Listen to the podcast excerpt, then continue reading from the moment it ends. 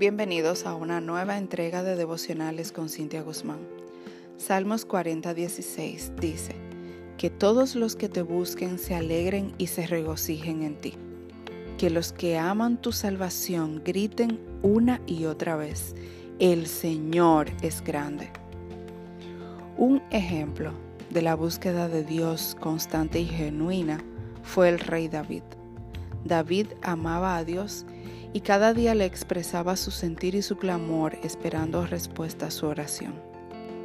Para David presentarse delante del Señor no se constituía en una obligación moral ni un amuleto, tampoco en una tradición.